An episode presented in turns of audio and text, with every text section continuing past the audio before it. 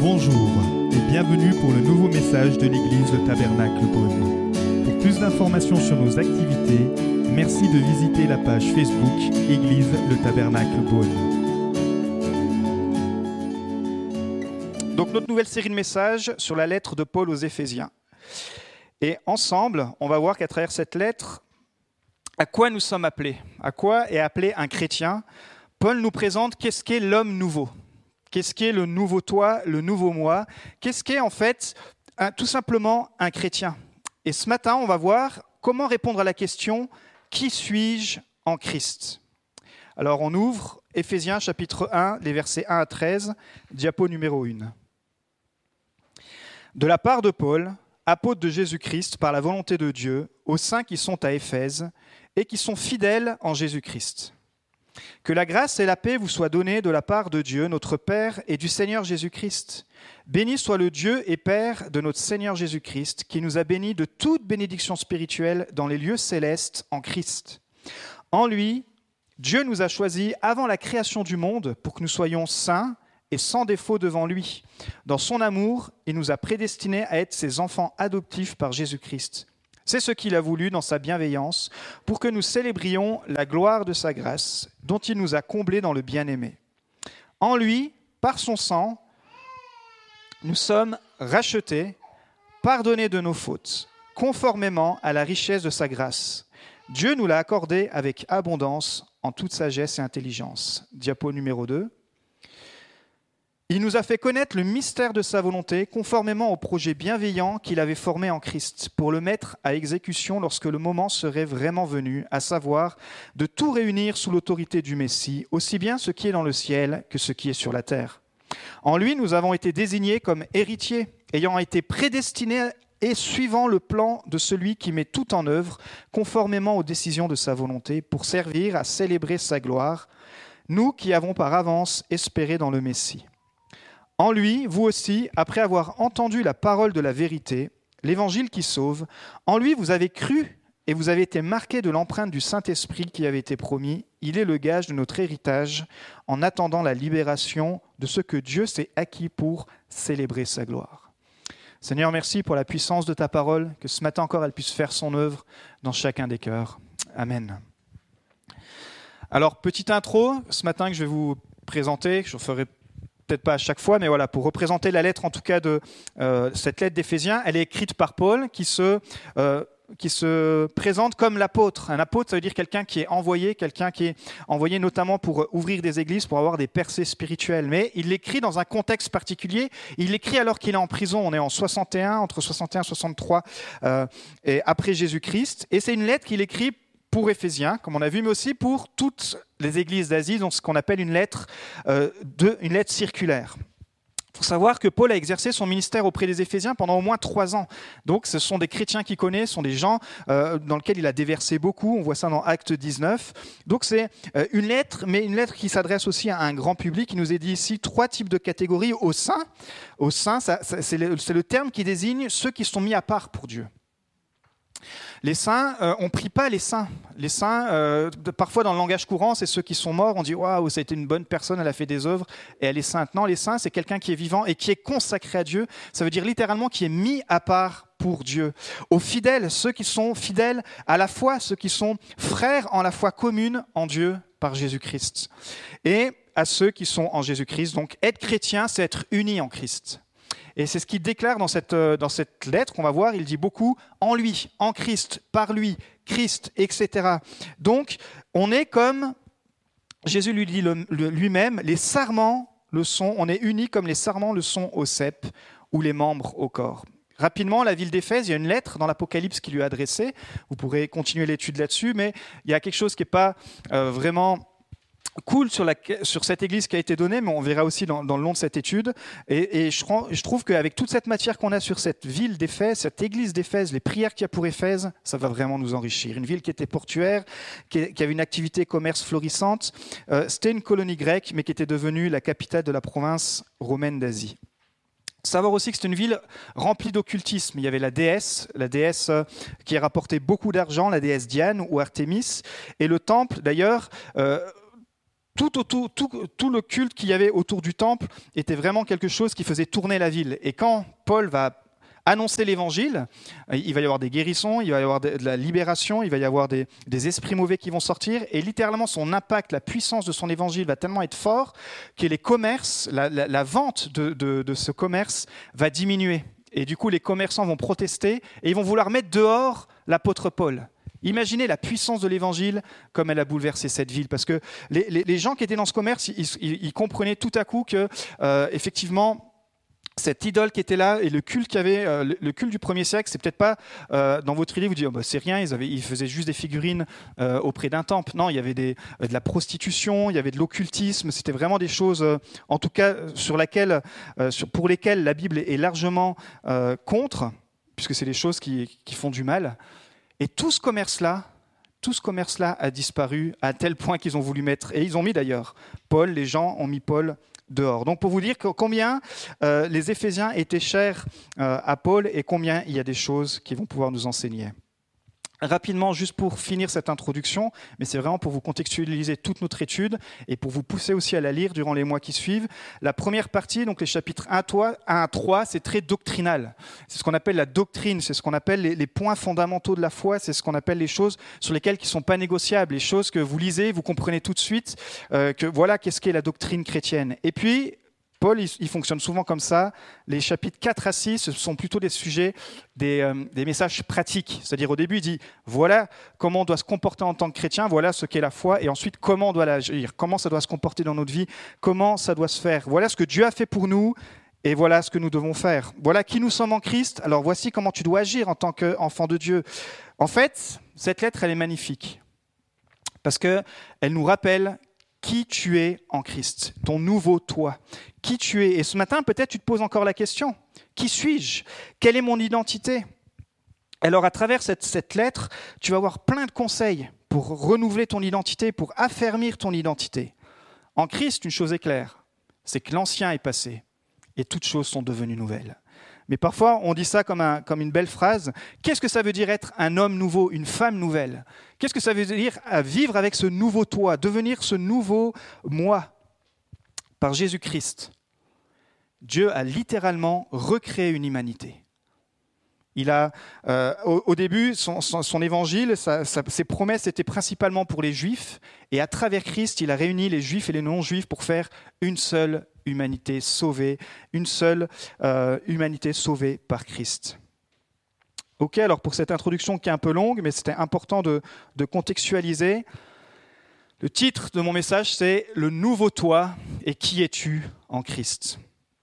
Et on a vu, et on va revoir ensemble ce matin quelques points. Premier point, je suis béni au verset 3. Béni soit le Dieu et Père de notre Seigneur Jésus-Christ qui nous a bénis de toute bénédiction spirituelle dans les lieux célestes en Christ. En Christ, tu es béni. Est-ce que sans Christ, tu n'es pas béni?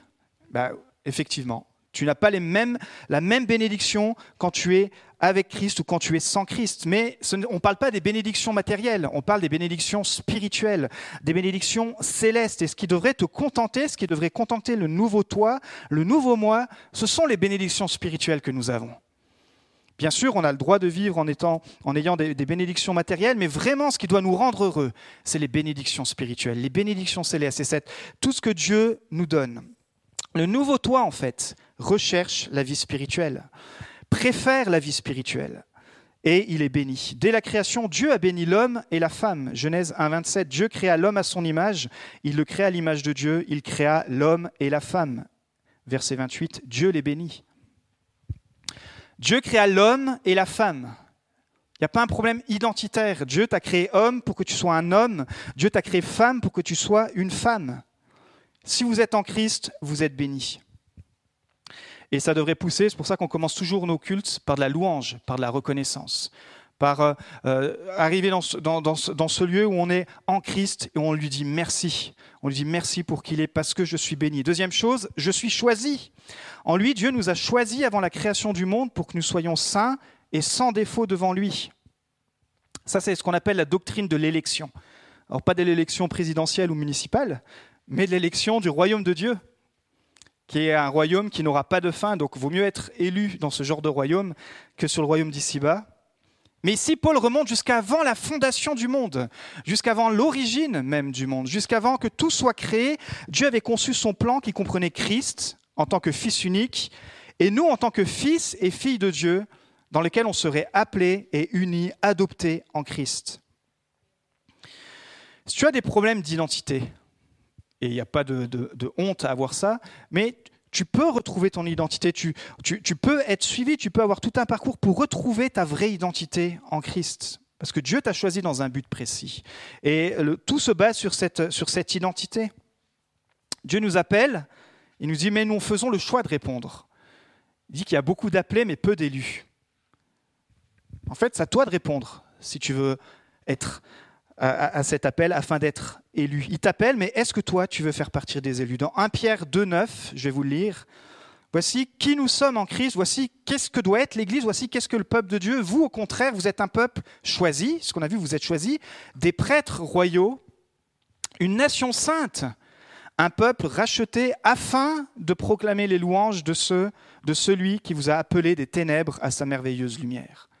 Et ce qui est incroyable, c'est que ce matin, la prophétie qui avait été donnée, elle a vraiment préparé le message. Et, euh, je suis bien content que c'est venu d'une personne, euh, euh, que c'est pas venu de, moi, parce qu'on pourrait dire, ah bah tiens, il, manipule ses prophéties pour derrière appuyer son message. Non.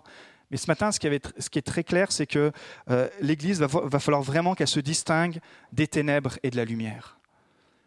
Et aujourd'hui, si dans, notre société, tout est le mal est appelé bien et le bien est appelé mal, à travers la parole de Dieu, sa parole ne changera pas. Le bien sera toujours appelé bien et le mal sera toujours appelé mal. Et ça, je sais que ça sera de plus en plus dur de l'entendre. Peut-être qu'il y a même des, pas dans cette église, mais dans l'église en général, des gens qui voudront quitter les églises pour dire Ah, oh, c'est des églises légalistes. Non, il y a une différence entre les églises légalistes et des églises qui se basent sur la parole de Dieu. Vous êtes des prêtres royaux. Qu'est-ce que c'était un prêtre? C'est quelqu'un qui est censé offrir un culte, un culte d'adoration à Dieu. Quelqu'un qui est né de nouveau et qui vient pour offrir un culte à Dieu. Vous êtes passé des ténèbres à la lumière, élu pour être saint et sans défaut. Encore une fois, c'est une expression empruntée à l'Ancien Testament. Heureusement qu'en devenant, en étant en Christ, personne ne devient euh, saint et parfait tout à coup. C'est la vision future, c'est quand nous serons ce qu'on appelle glorifiés. Mais c'est le chemin de la sanctification. On est appelé à être saint, c'est-à-dire qu'à un moment donné, on veut dans notre vie être sanctifié. On veut dans notre vie, euh, ici, c'était l'expression empruntée dans l'Ancien Testament, c'était les animaux qui étaient offerts en sacrifice, ils devaient être saints et sans défaut. La parole dit que nous sommes devenus le corps du Saint-Esprit. Offrez vos corps comme sacrifice. Offrez vos corps, nous sommes le corps du Saint-Esprit. Nous offrons notre corps, nous offrons nos pensées, aussi maladroitement que ça puisse se faire, mais nous sommes dans cet esprit de dire Seigneur, je veux à nouveau changer je veux m'améliorer, et par le Saint-Esprit, par ta parole, par tout ce qui existe, tu vas m'aider. Ça ne veut pas dire que plus jamais tu pêches, ça veut dire que tu es dans, cet dans cet euh, état d'esprit où tu laisses le Saint-Esprit te transformer. Vous savez, généralement, on se définit par ce que nous faisons. Tu joues d'un instrument, on va dire que tu es musicien, tu travailles dans le bâtiment, on va dire bah voilà, que tu es plombier, que tu es électricien, etc. Mais ce n'est pas ce que nous faisons qui détermine ce que nous sommes, c'est ce que nous sommes qui détermine ce que nous faisons. Ce n'est pas ce que tu fais qui détermine qui tu es, c'est ce que tu es qui détermine ce que tu fais. Ici, si tu es en Christ, ça va déterminer ce que tu vas faire. Et c'est pour ça que ton langage parle bien plus fort que ton témoignage. Puisque tes actes, c'est ce que Jésus dit, c'est à vos actes qu'on verra que vous êtes mes disciples. C'est ce que tu fais qui témoigne de ce que tu es, c'est pas ce que tu es qui témoigne, pardon de ce que tu fais. Si tu es en Christ, tu désires agir comme le Christ. C'est pas le titre de chrétien qui fait de toi un homme nouveau. C'est ce que Paul dit, c'est ta position. C'est pas à force d'aller au McDo que tu deviens un hamburger. Un jeune, je me rappelle, un jour, c'est une expression que j'utilise souvent, il m'avait dit ah bah, Moi, j'aurais préféré que tu prennes l'exemple du kebab. C'est pas à force d'aller chez un kebab que je deviens un kebab. Je dis Ok, bah, pour les jeunes, je dirais ça. Mais ça demande une rencontre personnelle. Et je crois que dans les temps qui vont arriver, et dans les temps que, la Bible, que la Bible déclare, que la Bible prophétise, et avec toutes les prophéties déjà qu'on a entendues, mais encore ce matin, il va falloir qu'on puisse se distinguer des ténèbres à la lumière. Pas dans un esprit de jugement, dans un esprit de positionnement. on va voir qu'ici, Paul ne juge pas, mais il nous demande de se positionner. Tu choisis d'être aidé, tu choisis de grandir, tu choisis de changer, et le Saint-Esprit vient t'aider. Beaucoup sont appelés, mais peu d'élus. Troisième chose, je suis prédestiné à adopter, verset 5. Il nous a prédestinés à être ses enfants adoptifs par Jésus-Christ. C'est ce qu'il a voulu dans sa bienveillance. Dieu choisit ta direction. Et il te la révèle une fois que tu deviens cet homme, cette femme nouvelle, une fois que tu euh, reçois Jésus-Christ comme ton sauveur, comme ton Seigneur. C'est Dieu qui écrit la destination sur ton GPS, sur ton Google. C'est lui qui devient euh, le maître mot de ta vie. On le chante, Jésus soit le maître de ma vie, bah, c'est exactement ce que ça veut dire. C'est lui qui est la carte de ta vie. Parce que Dieu veut te donner le meilleur pour ta vie et dans tous les domaines de ta vie, que ce soit financièrement, que ce soit sexuellement, que ce soit amicalement, que ce soit matériellement. Il n'y a aucun sujet qui soit tabou pour Dieu. Tu le sais ça? Mais Dieu veut le meilleur dans chacun, dans chacun de ces domaines de, ta vie. Et c'est pour cela qu'en tant qu'adopté, ici, on il prend encore le langage, euh, on se contextualise, le langage romain. Dans la période romaine, la loi romaine stipulait que les enfants adoptés jouissaient des mêmes droits que les enfants légitimes. Waouh c'est-à-dire que tu deviens un enfant adopté, tu as une nouvelle famille, mais tu as les mêmes droits. On est cohéritier de Christ. Tu as les mêmes droits en Christ. Une nouvelle famille, Romains 5.10, en effet, je vous le lis, si nous avons été réconciliés avec Dieu grâce à la mort de son Fils, lorsque nous étions ses ennemis, nous serons à bien plus forte raison sauvés par sa vie maintenant que nous sommes réconciliés. Alors il y en a qui ont du mal à comprendre ce verset. Puis peut-être ce matin, même toi en tant que chrétien, tu vas avoir du mal à comprendre ce que je te dis mais tu as besoin de le comprendre. Si tu n'es pas en Christ, tu es un ennemi de Dieu. Dieu est amour, mais si tu n'es pas en Christ, tout l'amour, tous les plans qu'il a prévus pour toi, tant que tu restes dans cette, dans cette ignorance, dans cette rébellion contre lui, tu n'es pas l'ami de Dieu. Par contre, Dieu propose toujours sa main. Et Dieu propose toujours la solution. C'est pour ça qu'il a envoyé son Fils, pour qu'on puisse passer de ennemi à ami. Qu'est-ce que ça veut dire? Ça ne veut pas dire que tu es une mauvaise personne. Mais la, Bible dit qu'il y a la colère de Dieu qui sont contre ceux qui refusent le salut, ceux qui refusent de, le recevoir. Il y a cette colère qui est là. Et quand on passe en Christ, alors on se met sous la paix de Dieu. Et bien sûr, ça concerne ta vie ici-bas, mais ça concerne aussi la vie d'après, ton éternité. C'est-à-dire que Romains 3.23 le, dit comme, le dit comme ça, Paul, tous sont péchés et sont privés de la gloire de Dieu. En Christ, est-ce que tu ne vas plus jamais pécher Non. C'est pas du tout ça que ça veut dire. Ça veut dire qu'en Christ, la condamnation du péché, elle a été payée. Et même si tu continues de pécher, à chaque fois que tu vas te repentir, parce que tu as cette attitude qui est là, eh ben, tu vas quand même pouvoir bénéficier et être béni de Christ. Mais sans être en Christ, tu es complètement privé de la gloire de Dieu. Tu es complètement privé de la présence de Dieu. Comme il a été dit dans la prophétie ce matin, tu restes dans les ténèbres. Tu ne peux pas avoir accès à cette lumière. En Christ, tu n'es plus privé de la gloire de Dieu. Tu ne deviens pas parfait, mais le Saint-Esprit te pousse à fuir le péché et tu es animé d'un esprit de repentance. Quatrième point, je suis racheté. En lui, par son sang, nous sommes rachetés. Racheté, ça vient du grec apolutrosis, qui veut dire libération effectuée suite au paiement d'une rançon. Encore une fois, contexte romain, Paul il, il, utilise cette expression, ses auditeurs de l'époque, ses lecteurs de l'époque capte tout de suite, puisque c'est ce qui se passait lors d'un rachat d'un esclave.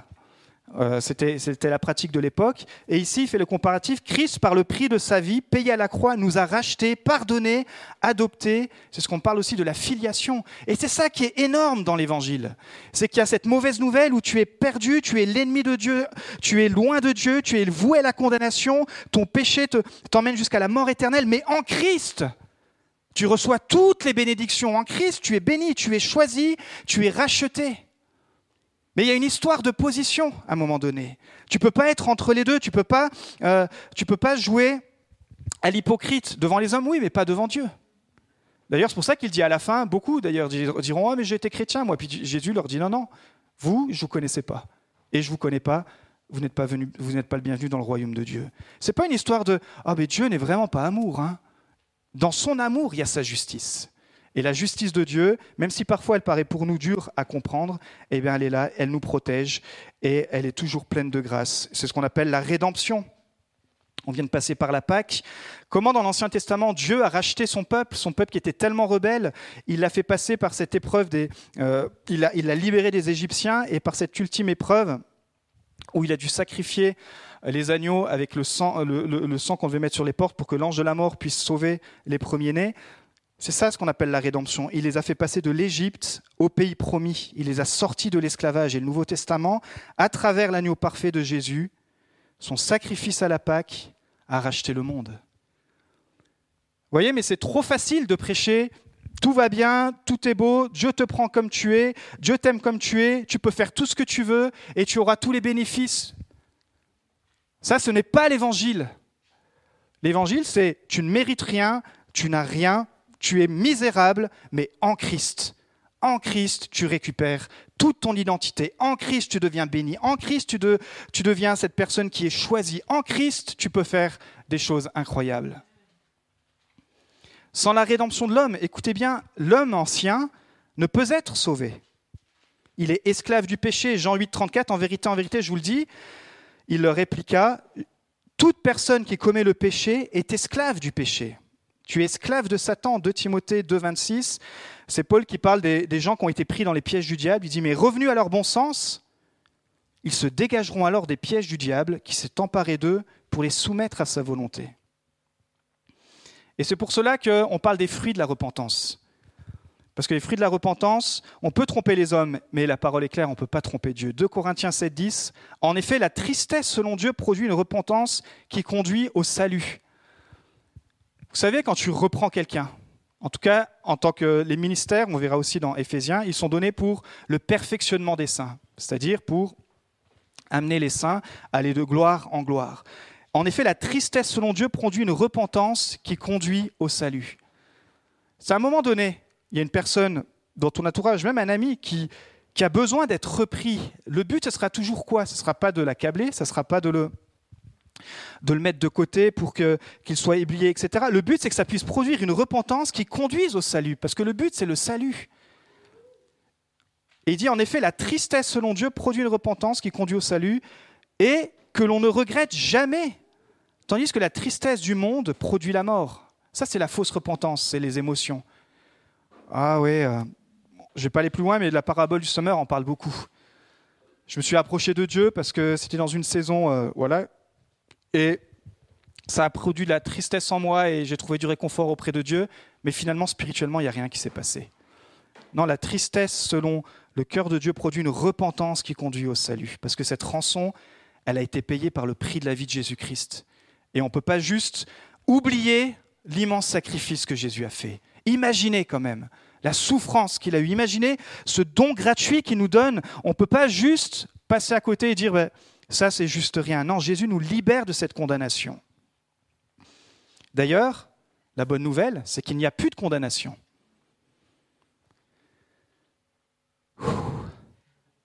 Pour qui? On l'oublie la fin. Ceux qui sont en Jésus-Christ. En Christ, c'est-à-dire pour ceux qui ne sont pas en Jésus-Christ, qu'est-ce qu'il y a? La condamnation. Et ce matin, la bonne nouvelle, si dans ce lieu, tu as l'impression que c'est un, message peut-être qui te percute parce que tu n'as jamais entendu ça, le, but de ce message ce matin, c'est de pouvoir t'éveiller à cette grâce qui est là. Parce qu'en Christ, il n'y a plus de condamnation. Mais si tu n'es pas en Christ, tu es sous une condamnation. Être en Christ, c'est vivre sans compromis. Jude 1.4. Il s'est en effet glissé parmi vous certains hommes dont la condamnation est écrite depuis longtemps. Ces impies transforment la grâce de notre Dieu en débauche et renient Dieu, le seul Maître et notre seul Seigneur Jésus-Christ. Et ça, c'est les temps vers lesquels nous courons. Gaspiller la grâce de Dieu. Et sous la grâce de Dieu, on englobe tout ce qu'on veut. On ne peut pas transformer la grâce de Dieu en débauche et renier Dieu, le seul maître, et notre Seigneur Jésus-Christ, en étant en Christ. Ce n'est pas possible. C'est le prétexte de la grâce pour vivre dans la débauche. Alors en 2021, quelle est la définition de la débauche? On se faisait encore la réflexion avec Magali. En ce moment, on ne sait plus quoi regarder à la télé.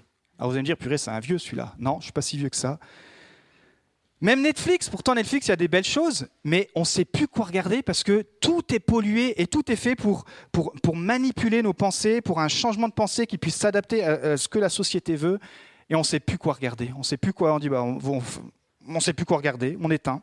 On éteint, on commence des trucs. On dit, bah non, ça va pas, ça, ça, résonne pas, on se sent mal à l'aise et il y a personne qui nous dit faut pas faire ci, faut pas faire ça. Moi, je vous ai jamais dit quoi regarder, pas quoi regarder. Vous faites ce que vous voulez. C'est le Saint Esprit qui, vous éclaire. Mais en 2021, c'est quoi la débauche? J'ai l'impression que euh, on a oublié que la Bible a une définition très claire, mais qui reste d'actualité pour 2021, 2025, 2030. Il est le même hier, aujourd'hui et éternellement. Galates 5, 19, les œuvres de la nature humaine sont évidentes. Vous voyez, aujourd'hui, quand quelqu'un, on va dire dans notre jargon chrétien, ça fait un peu euh, à l'ancienne, mais tu vis dans le péché. Ça, ça fait à l'ancienne quand même. Hein. Qu'est-ce que ça veut dire aujourd'hui? Mais il y a des choses qui sont évidentes. C'est les œuvres de la nature humaine et il va un peu plus loin. Et je ne vais pas toutes les prendre ce matin parce que ce n'est pas le but, mais c'est juste de nous éclaircir qu'en 2021, je vous assure, qu'on est obligé de faire la lumière sur ces sujets, plus que jamais. Il dit, ce sont l'adultère. Est-ce qu'on peut tolérer l'adultère et être en Christ? Alors, sinon, on n'a pas la même Bible. Non, l'adultère est condamnable. Mais la personne qui se repent,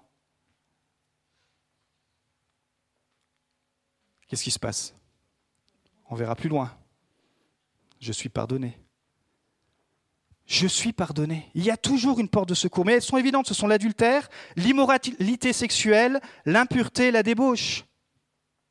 Est-ce que je dois expliquer ce qu'est l'immoralité sexuelle en 2021 Ou est-ce qu'on se base sur les normes de, notre société pour dire, ben voilà, aujourd'hui l'immoralité sexuelle, c'est un sujet tabou Non, l'immoralité sexuelle a une définition très claire dans la parole de Dieu et elle ne changera pas.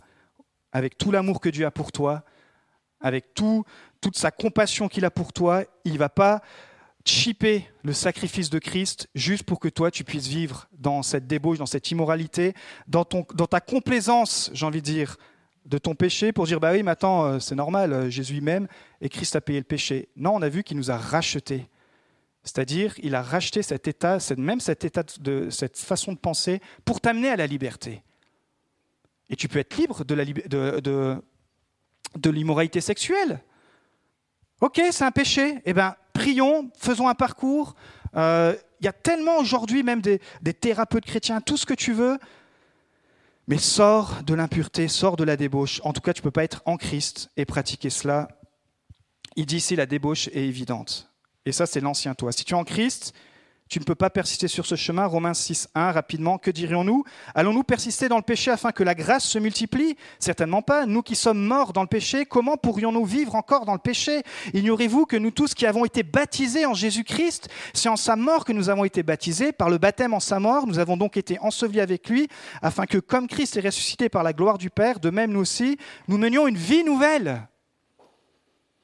Même si ici le baptême, on l'a rendu ça cool, et Jésus l'a toujours rendu ça cool, le baptême, mais le baptême, c'est plus qu'un truc cool. Le baptême, c'est une position, c'est dire, mais maintenant je suis en Christ et je vis une vie nouvelle. Et je me suis engagé devant ma famille, devant mes amis, mais surtout même spirituellement. Est-ce que parce que je me fais baptiser, je suis sauvé? Non. Il y a un exemple très clair, il y a un magicien qui venait de se faire baptiser et qui suivait les apôtres. Vous savez, ta relation avec Dieu, il n'y a que Dieu qui la connaît. Et même si nous, on vous accompagne dans, toutes ces étapes de votre vie, toujours on vous encouragera. Verset 6, nous savons que notre vieil homme a été crucifié. Où, elle en est, il en est ton vieil homme? Où en est ta vieille dame? Il revient au galop Mais il est crucifié.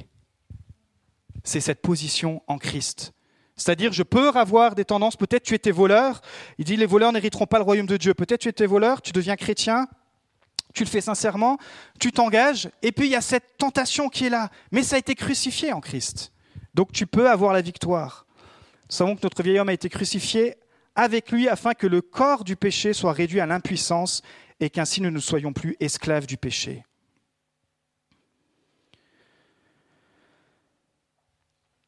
Je suis tellement content qu'il y ait eu cette prophétie ce matin. Parce que je vous assure que quand, on va, quand on va traverser Éphésiens, j'aimerais que vous puissiez vraiment vous reposer la question, mais qui suis-je vraiment? Parce que c'est la, question à laquelle nous appelle Paul à nous poser aujourd'hui. Et peu importe ton niveau de foi, ce n'est pas une lettre qui te condamne, c'est toujours une lettre qui te ramène à un point crucial, c'est que tout est possible pour celui qui reconnaît Jésus-Christ comme son sauveur et Seigneur et qui choisit de vivre une nouvelle vie. Mais rien n'est possible pour celui qui reste rebelle et qui veut vivre dans cet état où il dit Moi, je ne veux pas passer par cette étape-là. 5. Je suis pardonné. En lui, par son sang, nous sommes pardonnés. Sa repentance, et c'est ça la bonne nouvelle de Dieu, elle avait tous tes péchés. Pourquoi des meurtriers se convertissent et, et peuvent même devenir pasteurs? C'est parce que Dieu oublie tous tes péchés, peu importe le pire. Ton passé n'a pas d'avenir, mais on parle bien de ton passé, de ton ancien toi, et pas de ton nouveau toi. Hébreu 8.12, En effet, je pardonnerai leurs injustices, et je ne me souviendrai plus de leurs péchés, ni de leurs fautes. Waouh Ça, c'est la bonne nouvelle d'être en Christ. Alors ce matin, peut-être tu arrives ici avec un passé hyper lourd, mais je parle de ton passé, je parle peut-être de même il y a une heure. ou un passé même plus lourd que ça. Et j'aimerais te dire que si tu confesses tes péchés, il est fidèle et juste pour te pardonner. Toujours. Toujours. C'est ça la bénédiction d'être en Christ. Encore une fois, ce n'est pas ce que tu fais, mais c'est ce que tu es qui va déterminer ce que tu fais. Si tu es en Christ, tu verras que tu avanceras dans ce chemin. Pensez à la femme adultère dans Jean 8. Je fais l'histoire longue, courte. Une femme qui est prise en flagrant d'adultère. Alors, les religieux de l'époque, ils la condamnent à mort, ils veulent même la lapider. Jésus arrive, plein de grâce, elle se repent, elle a une discussion avec cette femme, et cette femme décide de changer de vie. Qu'est-ce que Jésus lui dit à la fin? Il lui dit, moi aussi, je te condamne plus, je te pardonne. Par contre, il lui dit, va et ne pêche plus. Dans son ancienne identité, cette femme, dans son ancien soi, ce qu'elle faisait déterminait, ce qu'elle était, elle déterminait ce qu'elle allait faire. C'était une femme adultère et du coup elle commettait l'adultère. Dans sa nouvelle identité, en Christ, Jésus lui dit va et ne pêche plus. En Christ, elle sait qu'elle ne peut plus commettre ça. En Christ, elle sait que même si c'est une tendance qu'elle avait dans son passé, bah, grâce à Christ, grâce à la puissance du Saint-Esprit, grâce à la parole, sinon l'évangile est vain. Elle peut changer. Et les témoignages vivants qu'on entend, votre témoignage, c'est certainement ce témoignage-là. Peut-être pas aussi extrême, mais il y a une différence entre votre ancien vous et votre nouveau vous entre avant quand vous étiez sans Christ et quand vous devenez en Christ. Un enfant de Dieu a de nouveaux désirs. 1 Pierre 2,14. Les enfants, en enfants obéissants. Déjà, ça commence bien. Parce que déjà, dans le naturel, les enfants sont loin d'être obéissants. Mais là, il parle aux enfants spirituels, c'est-à-dire par un autre père. En enfants obéissants. Obéissants à quoi? À la parole de Dieu. Ne vous conformez pas aux désirs que vous aviez autrefois quand vous étiez dans l'ignorance. C'est peut-être des désirs d'alcool, c'est peut-être des dépendances, des addictions, on en a déjà parlé mille fois. Je ne parle pas des trucs occasionnels, des trucs festifs, je parle d'une dépendance dans laquelle on revient à ce qu'on était avant et qu'on ne veut pas s'en sortir. Je parle de ça, je ne parle pas de, des choses parfois qu'on fait. Euh, fumer un cigare pendant un mariage, ça ne veut, pas dire que vous êtes addict et puis que... Euh, non, je parle de cette, dépendance. Euh, boire deux, trois bons coups justement pendant une, soirée, une soirée festive parce que votre fille s'est mariée, etc. On ne parle pas de quelqu'un qui est, alcoolique et qui est obligé toutes les semaines de boire, des boire pour fuir euh, une situation. Ça aussi, il y a tellement d'outils chrétiens, tellement de personnes compétentes, plus que moi, mais tellement de, thérapeutes pour aider aujourd'hui. Mais il dit, ne vous confermez plus aux désirs que vous aviez autrefois quand vous étiez dans l'ignorance au contraire, puisque celui qui vous a appelé est saint, vous aussi soyez saint dans toute votre conduite. Saint, ça veut dire être mis à part. Encore une fois, ça ne veut pas dire que tout ce que je fais est parfait, mais je me mets à part dans certaines situations pour dire, ben non, là, dans cette situation, ma conduite, elle, ça c'est de la conduite d'avant, maintenant j'ai une nouvelle conduite. En effet, il écrit, vous serez saint car moi je suis saint. Et la vraie question que Paul nous pose ce matin, que je me pose et que je vous pose, Est-ce que vous êtes, est-ce que vos désirs sont différents de ceux que vous aviez avant d'avoir rencontré Jésus? Ça, c'est la vraie question qu'on doit se poser. Ce désir se traduit aussi ici par les convoitises, les désirs, les passions. Romains 6.12 dit que le péché ne règne donc pas dans votre corps mortel et n'obéissez pas à ces convoitises. Deux mots importants et je termine. Que le péché ne règne point. Règne, ça sous-entend un royaume. Ça sous-entend un roi. Et n'obéissez pas à ses convoitises. L'obéissance, ça, correspond à notre attitude, nos choix. C'est-à-dire que si votre roi, c'est vous, bah, tous les désirs que vous avez, toutes les convoitises que vous avez. Vous êtes votre propre roi, vous faites votre propre loi, j'ai envie de dire, et vous allez obéir à toutes vos pulsions, tous vos désirs, tout ce que vous voulez. En Christ, vous changez de gouvernement. Vous changez de roi. Votre roi, c'est plus vous-même, mais c'est Dieu, c'est Christ. Et c'est pour ça qu'en Christ, par le Saint-Esprit, on peut réussir à lui obéir. Bien imparfaitement, mais on peut réussir petit à petit. Et six, dernièrement, héritier en lui. Après avoir entendu la parole de la vérité, l'évangile qui vous sauve, en lui, vous avez cru et vous avez été marqué de l'empreinte du Saint-Esprit, qui est le gage de notre héritage.